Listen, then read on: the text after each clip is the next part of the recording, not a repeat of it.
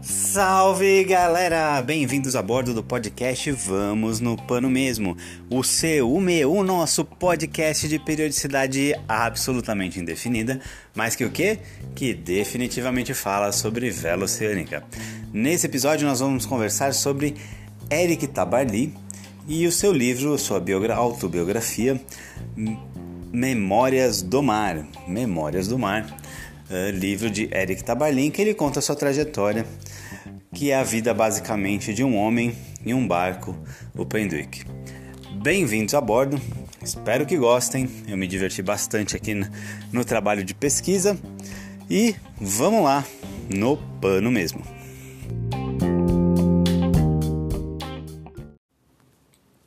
Não gostava da escola, nada ali me interessava. Estudava porque meus pais me obrigavam, mas me sentia sufocado na sala de aula era fisicamente penoso e eu me sentia como em uma prisão. Meu pai e minha mãe, no entanto, sonhavam com a escola naval para mim, uma carreira brilhante na Marinha Nacional. Eu os decepcionava. Meu sonho, aos cinco anos de idade, era ser almirante, uma profissão em que eu ficaria ao ar livre. Em pouco tempo desisti de me tornar almirante, assim que percebi os percalços escolares que eu teria que semear ao longo desta rota. Eu gostava, acima de tudo, de navegar. Porém, mais tarde, durante a guerra, quando ajudava meu pai a cortar árvores e rachar lenha, senti nascer em mim uma nova profissão, lenhador. Eram atividades musculares intensas e eram exercidas ao ar livre. Nesta época, o reino da motosserra ainda não existia e eu me imaginava sozinho no meio de uma grande floresta, um machado na mão. E para carreiras como estas, os estudos não precisavam de maiores brilhantismos.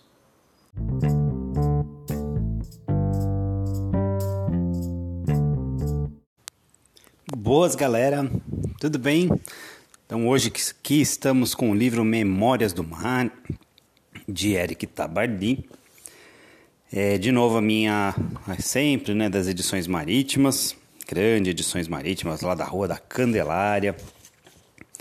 Muito bem, a minha edição aqui, a que eu estou usando para fazer esse episódio, é a primeira edição de mil. Deixa eu ver se eu acho aqui. É essa daqui de 1979. Não, é impossível, porque ele escreveu o livro ali em 94, por ali, aqui 97, de 1997. Trabalhei francês, esteve no Brasil várias vezes.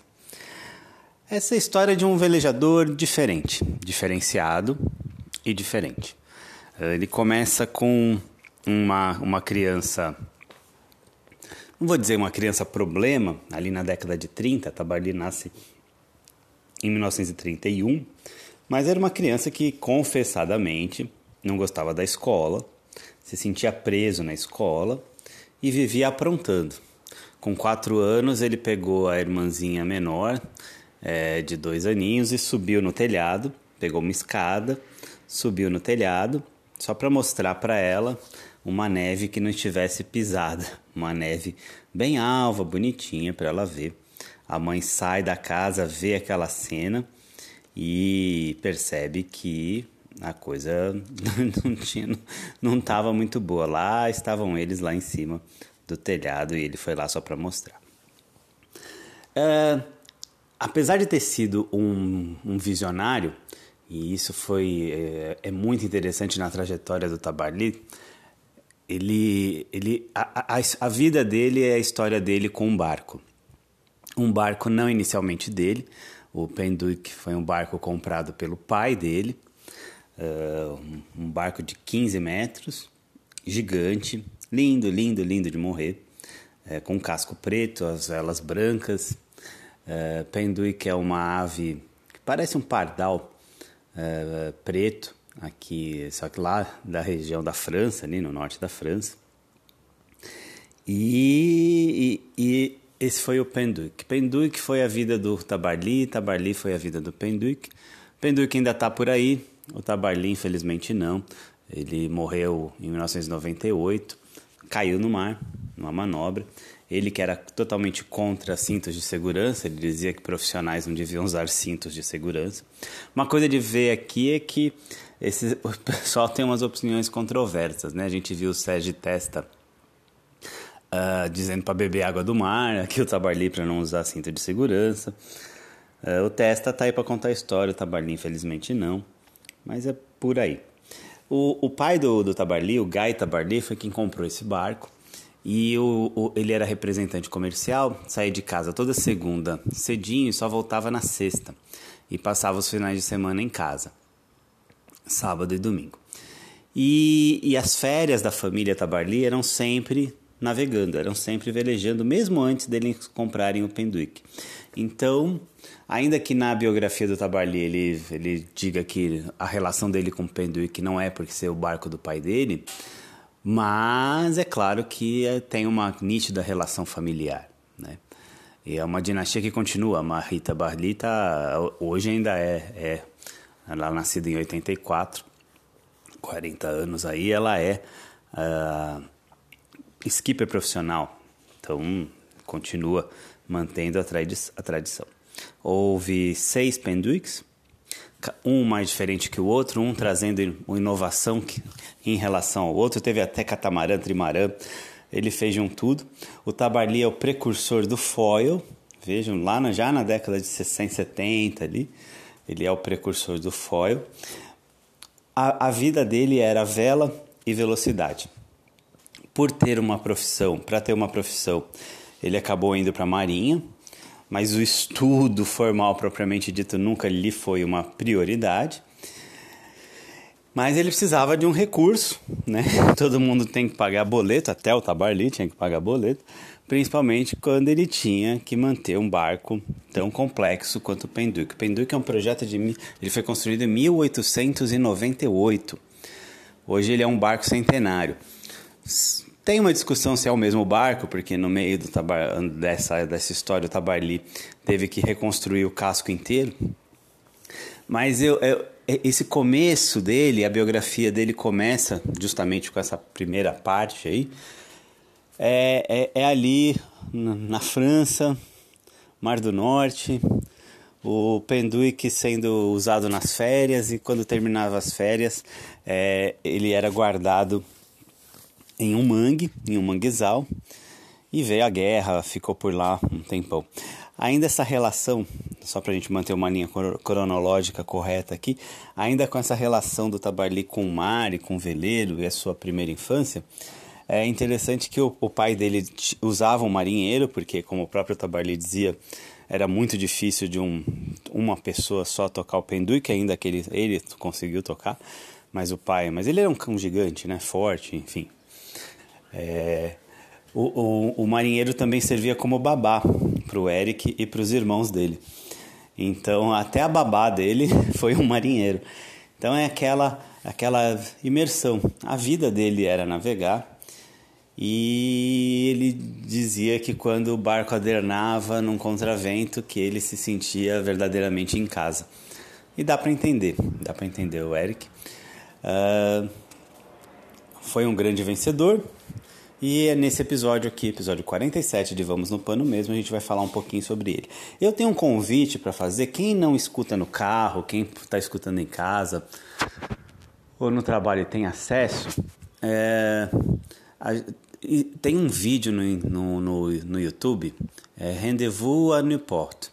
É, que dá para tem várias, mas é só colocar Eric Tabarly no YouTube que vem, vai aparecer esse vídeo e tem outros também. Pega um de mais de 40 minutos, porque tem várias imagens, então dá para visualizar ele, dá para visualizar os Penduic, dá para ter uma ideia das regatas que ele participou, das condições em que ele participou dessas regatas.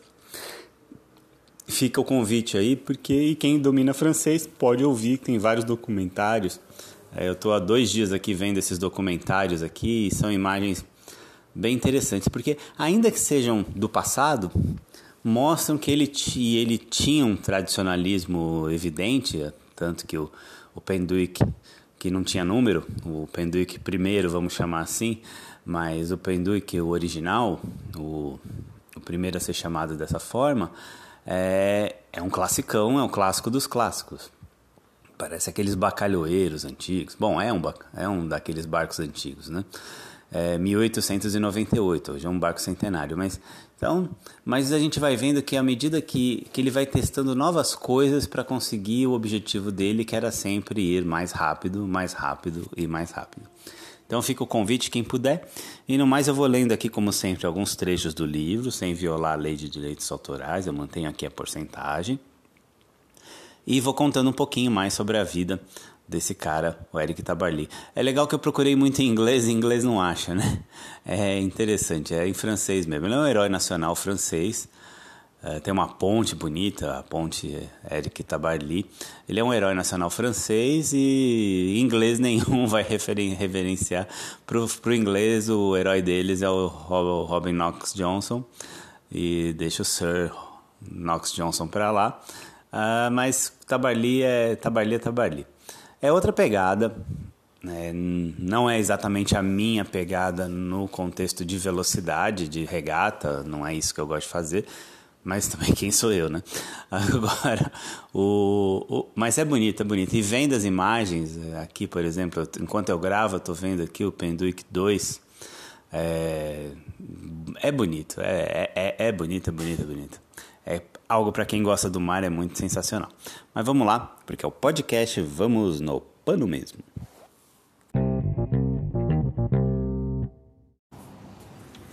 Quando olho para ele, com seu terno preto e as velas brancas que lembram uma camisa bem gomada, vejo sempre um velho cavalheiro de ar digno. Entre ele, cuja silhueta antiquada festeja agora os 100 anos, e mim, um aposentado da Marinha, criou-se uma afeição que marcou nossas vidas. Sem mim, ele seria apenas um destroço. Sem ele, minha vida certamente teria sido muito diferente.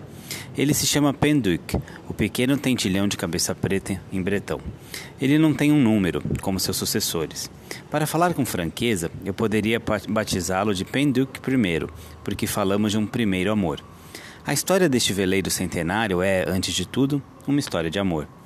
Não quero decepcionar as almas sentimentais, mas meu apego a este casco negro não está ligado ao fato dele ter pertencido ao meu pai.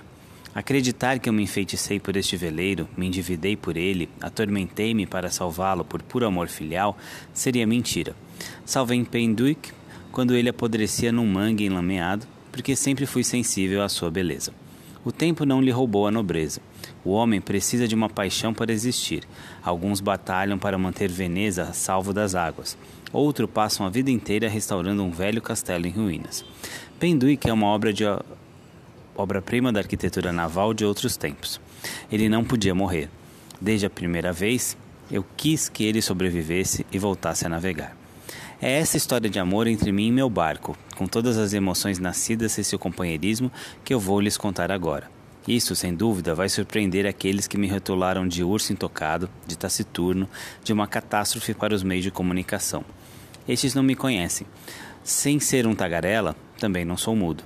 Pelo contrário, gosto muito de bater papo e, quando o assunto me interessa, chego mesmo a ser inexaurível.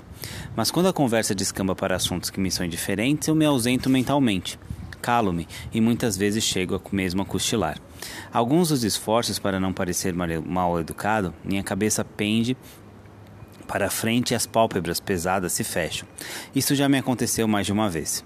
Lembro muito bem de ter dormido durante uma recepção no Hotel de Ville, em Marsella, durante uma regata. O prefeito, na ocasião, pronunciava um discurso sem fim. O discurso era interminável e sua maneira particular de falar venceu minha resistência. Eu estava na primeira fila, bem na frente dele. Caí num sono tranquilo. Foi meu amigo, Gerard, que me acordou com uma cotovelada nas costelas. Esta característica de ser pouco loquaz herdei de minha mãe, uma mulher determinada e discreta que detestava falar quando não tinha o que dizer. Não conseguia terminar com estes meus silêncios, pois confesso que sempre achei difícil responder perguntas banais ou até mesmo idiotas. O exemplo típico é quando falo no final de uma regata, me perguntam: Então, está feliz com a vitória? Dizer o que além de sim? Não conheço nenhum vencedor ao qual a vitória tenha deixado de mau humor. E por isso, quando me perguntam a respeito de Penduic se estou contente por ele ainda estar navegando, apesar de sua idade, não faço o menor esforço para responder. É mais que evidente que sentir este convés de madeira sob meus pés me deixa muito feliz. Escutar seus ruídos familiares, a sua maneira de falar comigo, me traz imenso prazer. Se não fosse assim, por que em mais de 40 anos eu teria contraído tantas dívidas e até puxado o rabo do diabo para que Penduic continuasse a singrar os mares? Eu jamais esqueci tudo o que vivemos juntos. Penduic é posto à venda. Fico desesperado. Mas o tempo passa e a falta de compradores me faz acreditar em uma ajuda misericordiosa do Criador. Este barco, mesmo no estado miserável em que se encontra, é minha vida. Foi amor à primeira vista, como se diz. Meu pai também gostava muito dele e minha mãe também o admirava muito, mas, como eu sou jovem e ainda ignoro que nossa existência temos de saber aceitar os sacrifícios, por piores que eles possam nos parecer, não me conformo. Um belo dia, um sujeito se apresentou para comprar penduque. Foi antes de termos desarmado. Acompanhei meu pai. Eu ouvia louvar a qualidade do veleiro.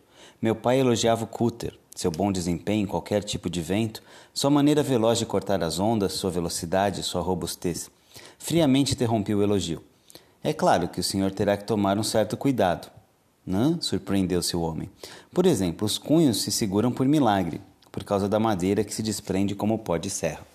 Meu pai lançou-me um olhar sinistro e continuou suas loas, evocando a retrospectiva gloriosa do velho barco.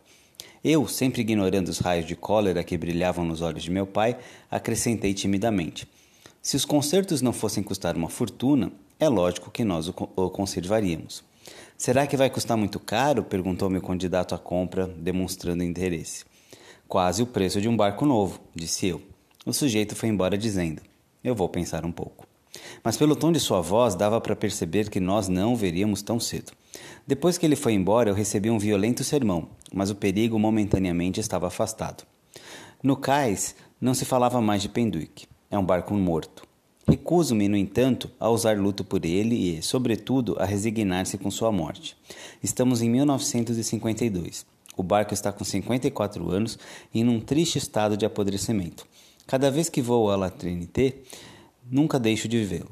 Acaricio-lhe o costado, examino as marcas do tempo que o devoraram como uma gangrena. Gangrena, opa! Que tristeza! suspiram todos aqueles que amam os veleiros e os consideram como objetos vivos, quase humanos. Foi durante este ano que meu pai tomou uma decisão que iria marcar a minha vida. Lembro-me muito bem, era início de setembro, estávamos em Chalor e tínhamos acabado de jantar. De repente, interrompendo a algazarra dos pequenos, ele anunciou: Como o penduque não pode mais ser vendido, devido à idade, vou recuperar o chumbo de sua quilha e vendê-lo. Vai dar um bom dinheiro, pelo menos a perda não vai ser total. Silêncio à mesa. Todo mundo é muito ligado ao velho veleiro. Nós o consideramos como uma casa de praia, de férias. É evidente que esta resolução de meu pai faz soar o gongo final para Penduick. Estou com 21 anos, todo a fervor e a despreocupação da cidade e o diploma no bolso, graças à misericórdia divina. Dou uma tossida forçada para afirmar melhor a voz. Olho diretamente nos olhos de meu pai e tomo a palavra. Papai, no ano que vem vou me alistar na Marinha Nacional. Vou receber um soldo. Com este dinheiro poderei salvar o barco ou, pelo menos, tentar salvá-lo. Guardarei todas as minhas economias pelo tempo que for necessário, mas farei tudo o que estiver ao meu alcance para que ele possa navegar novamente. Meu pai olhou-me longamente. É um homem duro e severo, mas é um homem com muita sensibilidade, um homem de uma só palavra, e eu sou como ele. É um homem que ama sua família, que é capaz de qualquer sacrifício e devotamento pelo seu clã. É um verdadeiro pai. Seu olhar se internece quando ele me responde. Estou de acordo, Eric. Eu lhe dou o penduic. Iremos amanhã ao cartório marítimo para as formalidades de transferência. E, depois, com um sorriso maroto, acrescenta: Você vai ser o décimo terceiro dono de Penduic. Talvez isso lhe dê sorte. Foi um presente maravilhoso que ele me fez, pois naquela época as seis toneladas de chumbo da quilha representavam uma soma considerável. E foi assim que, aos 21 anos, tornei-me dono de um destroço que estava abandonado na lama há mais de cinco anos.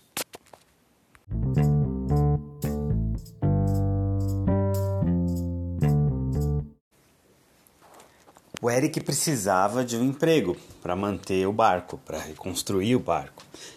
Ah, é, é, nítido durante todo o começo, as primeiras páginas do livro e depois livro ao longo do livro inteiro, que a vida dele se resumiu ao Pendwick. Todo o resto era secundário, inclusive ele mesmo, inclusive as necessidades prioritárias dele. Então ele não saía para festa, não, não aproveitava nada, todo o dinheiro que ele recebia como na marinha era para o barco. Curiosamente, é, ele foi para a marinha, mas ele não se tornou marinheiro tradicional, pelo menos não no primeiro momento. Ele se juntou à Força Aeronaval. Ele virou piloto de avião. Não era um dos melhores. Hum, os melhores iam para aviação de caça. Ele acabou indo. Ele serviu ali em Casablanca e acabou indo para a aviação de patrulha. Ainda assim foi o suficiente juntou um dinheirinho, depois prestou o exame para escola naval para se tornar oficial. E ali o soldo deu uma melhorada e tudo que ele recebia, basicamente ele juntava para a reforma do barco. Ele contratou, levou o barco para um estaleiro de dois conhecidos dele e assim que o barco foi tirado da lama e veio para a terra, uh, eles condenaram o barco porque seria praticamente impossível restaurar. E aí foi aquele balde de água fria. Só que, e aí vem uma característica interessante do Tabarly. Ainda que ele fosse obcecado pelo Pendwick, ele não era necessariamente um purista no sentido de que o barco tinha que continuar sendo de madeira. Então, quando lhe propuseram a uma solução, na verdade, até a ideia foi dele. Ele propôs essa solução. É fazer um molde em fibra do barco, fazer um barco de fibra. Fibrar o barco de um jeito que se faz até hoje. Lixa o barco antigo bem, deixa bem lisinho, cera no barco. E aí várias camadas, no Penduic foram sete camadas de tecido de fibra de vidro com resina poliéster. Depois disso, uma etapa muito árdua que é lixa, muita lixa. E depois de muita lixa, massa e mais lixa. Não é um trabalho fácil. Ele fez, eh, ele contratou sete mulheres para fazer esse trabalho com ele. E grande parte ele fez sozinho. Nessa parte, ser corpulento, ser forte, ajudou bastante ele. E desse barco saiu um barco de, de fibra, deixou de, ser, deixou de ser o barco original. Ok, mas ainda era tinha as mesmas formas, era um clone, um clone que dura até hoje, tá lá no Museu Tabardi e, e é um barco icônico. Foi muito bacana que ele, ele, ele passou, a primeira vez ele foi reprovado no exame da escola naval, ele foi, ele conseguiu aprovação tempos depois, melhorou o soldo e o soldo dele era todo usado para a reforma do barco. Na estreia da navegação do barco, numa, na Páscoa de 1958, é, o, o, barco foi para a água. Ele cometeu um erro. Ele, quando o, o mastro original foi também perdido, ele refez um novo mastro de madeira. E só que ele aumentou para ter melhor rendimento, ele aumentou o mastro em 50 centímetros, mas o estaiamento que ele não tinha dinheiro para refazer, ele não, ele aproveitou o antigo. Como o estaiamento ficou curto, ele usou correntes para uh, manter o mastro em pé. E na primeira velejada, o que acontece? A corrente não aguenta esforços, arrebenta e o mastro vai ao chão. Ele não tem mais dinheiro nenhum, volta para o seu curso na escola naval e, e tenta uma. Nem, nem, não vou dizer que foi um desânimo, mas fatalmente não foi algo assim muito animador. Ele não tinha dinheiro nenhum, ele só terminou de pagar a reforma do Penduic, essa parte de construção em fibra, ele começa a pagar em 50, 1957, ele só terminou de pagar em 1963, isso que todos os meses ele fazia ali pagamentos mensais para o estaleiro que o ajudaram na recuperação do barco. Mas aí ele está lá na escola naval, recebe um telefonema do pessoal do estaleiro, dizendo que uma pessoa anônima, que, que queria continuar anônima, mas que gostava muito dele, resolveu pagar todo o conserto do, do Mastro e, e, e assim foi feito. Ele fingiu que não sabia, mas quem fez, quem bancou toda essa reforma, claro, foi o pai dele.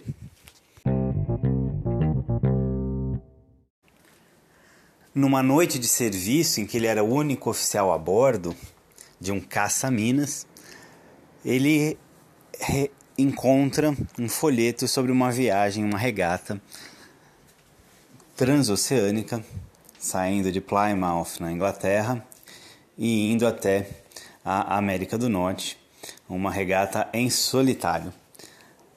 Está atravessando o Atlântico, a Transat. Ele ficou completamente obcecado com essa ideia e ele decidiu que queria participar. A questão é que ele percebeu que no Penduic não, não daria certo, porque era um barco extremamente grande, uh, com uma mastreação complexa. Sim, era a coisa mais linda desse planeta, mas não servia para essa regata, ele não ia conseguir sequer terminar, que dirá ganhar, que era o que ele realmente queria. Tabarly tem uma frase sensacional sobre regata. Regata é muito bom, depois que termine você ganhou. Eu gosto muito dessa frase. O Cláudio Luiz Gregório, figura lendária aqui da vela de, da, de São Paulo, ele sempre sempre lembra dessa frase quando a gente está em algum perrengue em regata. Mas enfim, voltando ao Tabarly.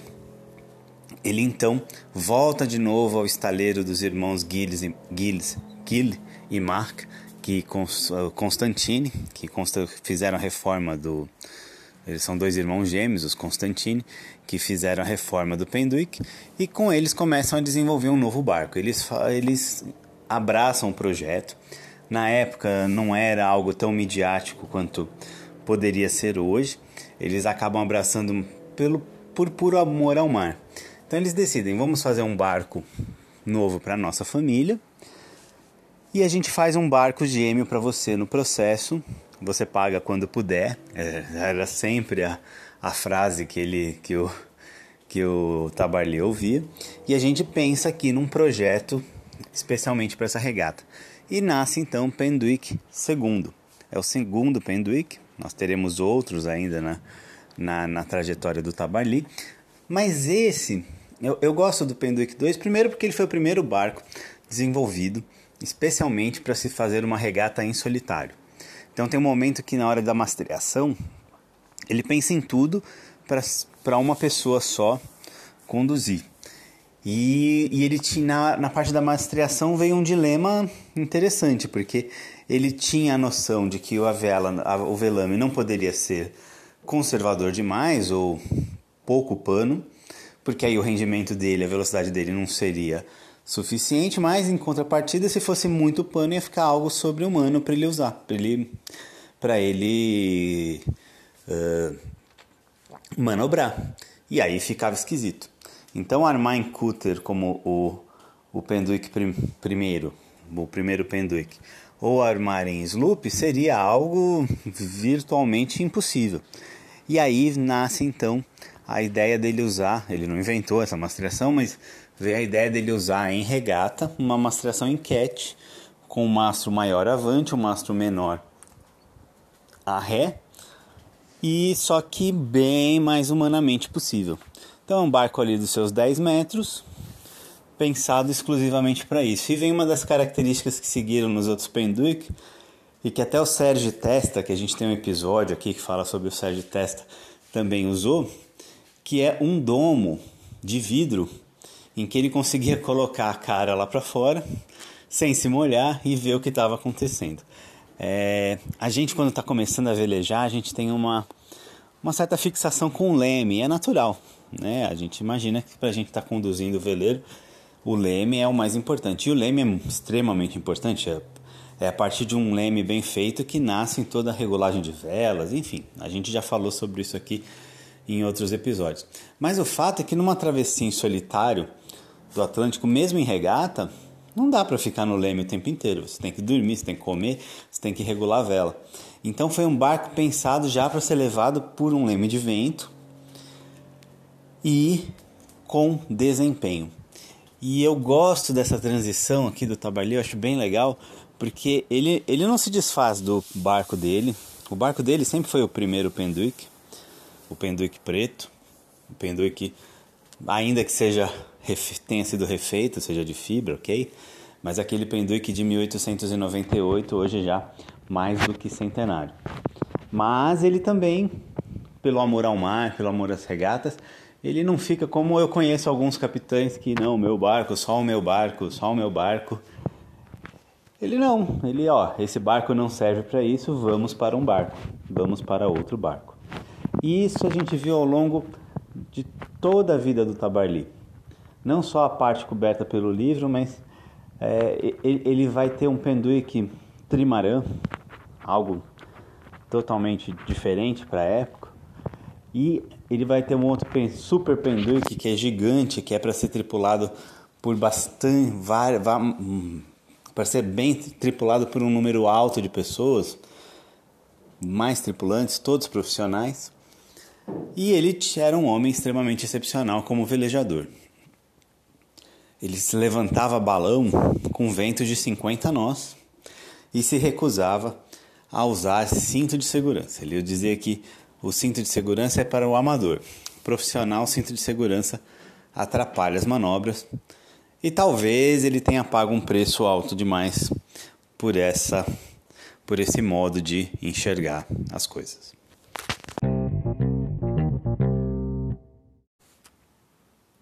Não penso em me casar, nem em formar uma família, nem em ter um bom cachorro fiel, porque tenho muito medo, aos 35 anos de idade, de perder a minha liberdade.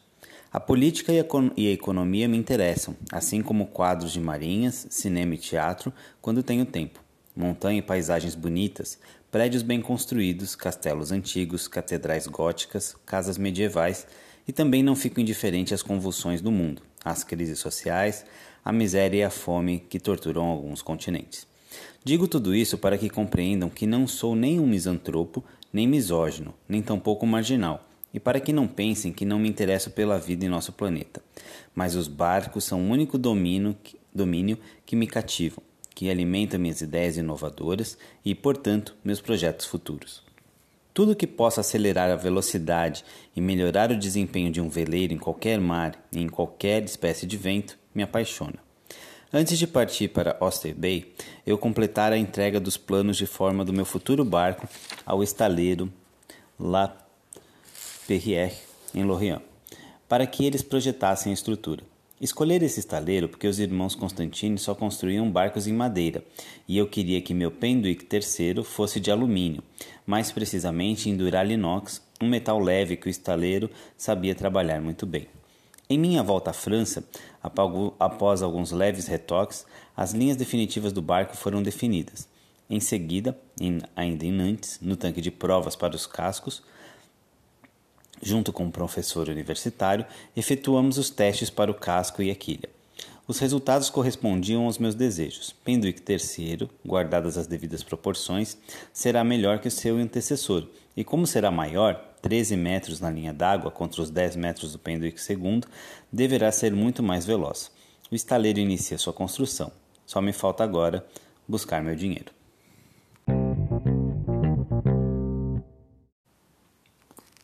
Esta obra terminaria com as lembranças de um aposentado da Marinha que levara seu saco de marinheiro para a terra.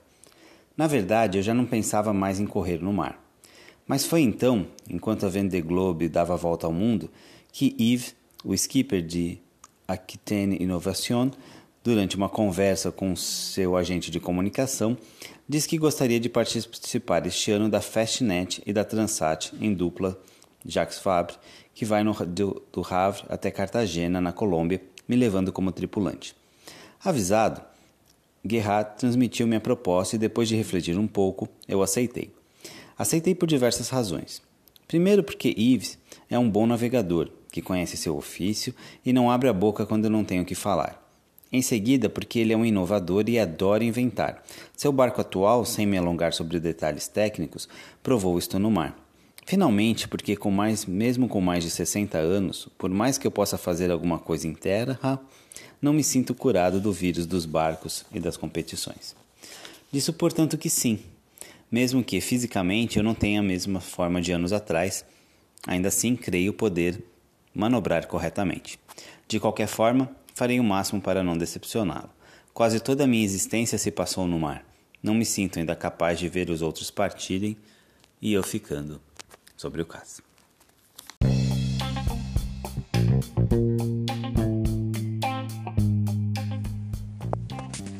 E houve um Penduic segundo, então um Penduic terceiro, em alumínio, armado em escuna. O que o Tabarly não gostou do, do Penduic segundo é que para vento forte ele era o bicho, mas no vento fraco ele deixava um desempenho a desejar. Ele imaginou um veleiro de alumínio então, e com mais área vélica, justamente para que fosse mais leve do que é, fosse mais leve e assim nos, nos materiais nos ventos fracos tivesse um desempenho melhor. E veio depois um Penduic quarto com que era um trimaran de 20 metros, um monstro da época, um Penduic 5 tripulado por uma dezena de velejadores. E um Penduic 6 que foi no final o seu estado da arte, o veleiro mais veloz para regata, mais confiável, mais forte que um homem conseguiu construir naquela época. E sempre com um lema: quem paga suas dívidas pode fazer outras. Tabarly conseguiu todos os seus barcos sem dinheiro. No final das contas, tudo dava certo. Viveu modestamente, apesar das honrarias. Eh, tem um episódio que eu gosto bastante, que ele foi convidado para visitar o presidente Charles de Gaulle, só que um dos barcos dele ia para a água na maré e, e, ele ia perder a maré se ele fosse encontrar o presidente. Então é, ele recusou o convite, dizendo que a maré não permitia. E aí, tempos mais tarde, ele foi novamente convidado e aí o o Charles de Gaulle, que era o, o francês mais francês de todos os tempos daquela época ali, a figura mais proeminente, ele manda no, no convite em tempo, venha se a maré permitir. Esse basicamente era o Tabarly, é, ele que não queria ter filhos, família, mulher, nem mesmo um cachorro, acabou encontrando uma companheira que entendeu o jeito dele né?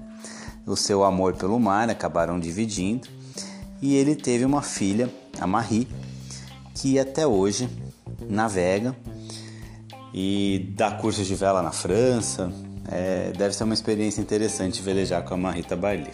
Participa de regatas, ela, assim como o pai, vive é, do mar. A esposa Jaqueline ainda é viva, mantém a, mantém a memória dele e ele foi-se embora numa manobra, hum, num dia desses.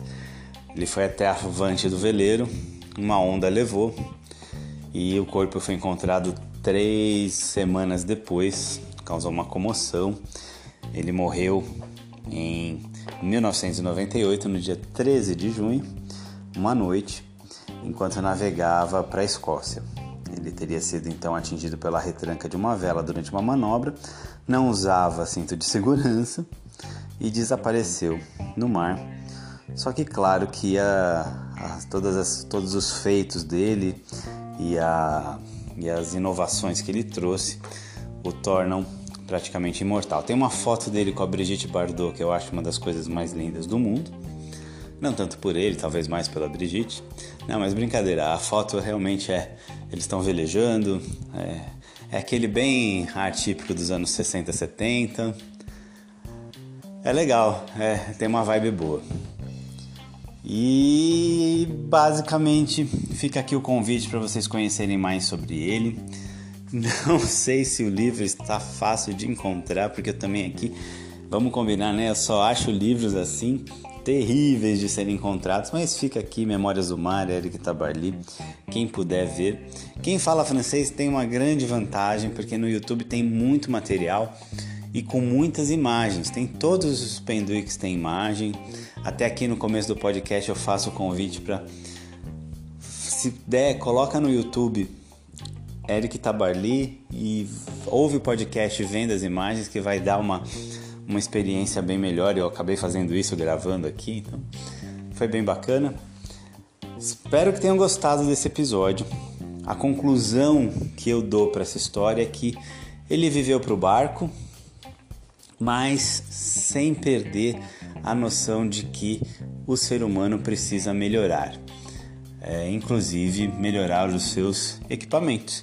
Então ele tinha a pegada da inovação, ele queria novos, ele tinha uma visão muito clara de que se meu objetivo é ganhar Transat, se meu objetivo é ganhar a regata Sydney Hobart, eu preciso de um barco que reúna características necessárias para isso. E aí ele fazia, ganhava, mas ele reunia experiências e, e, pensava: meu, mas isso aqui ainda pode ser melhor.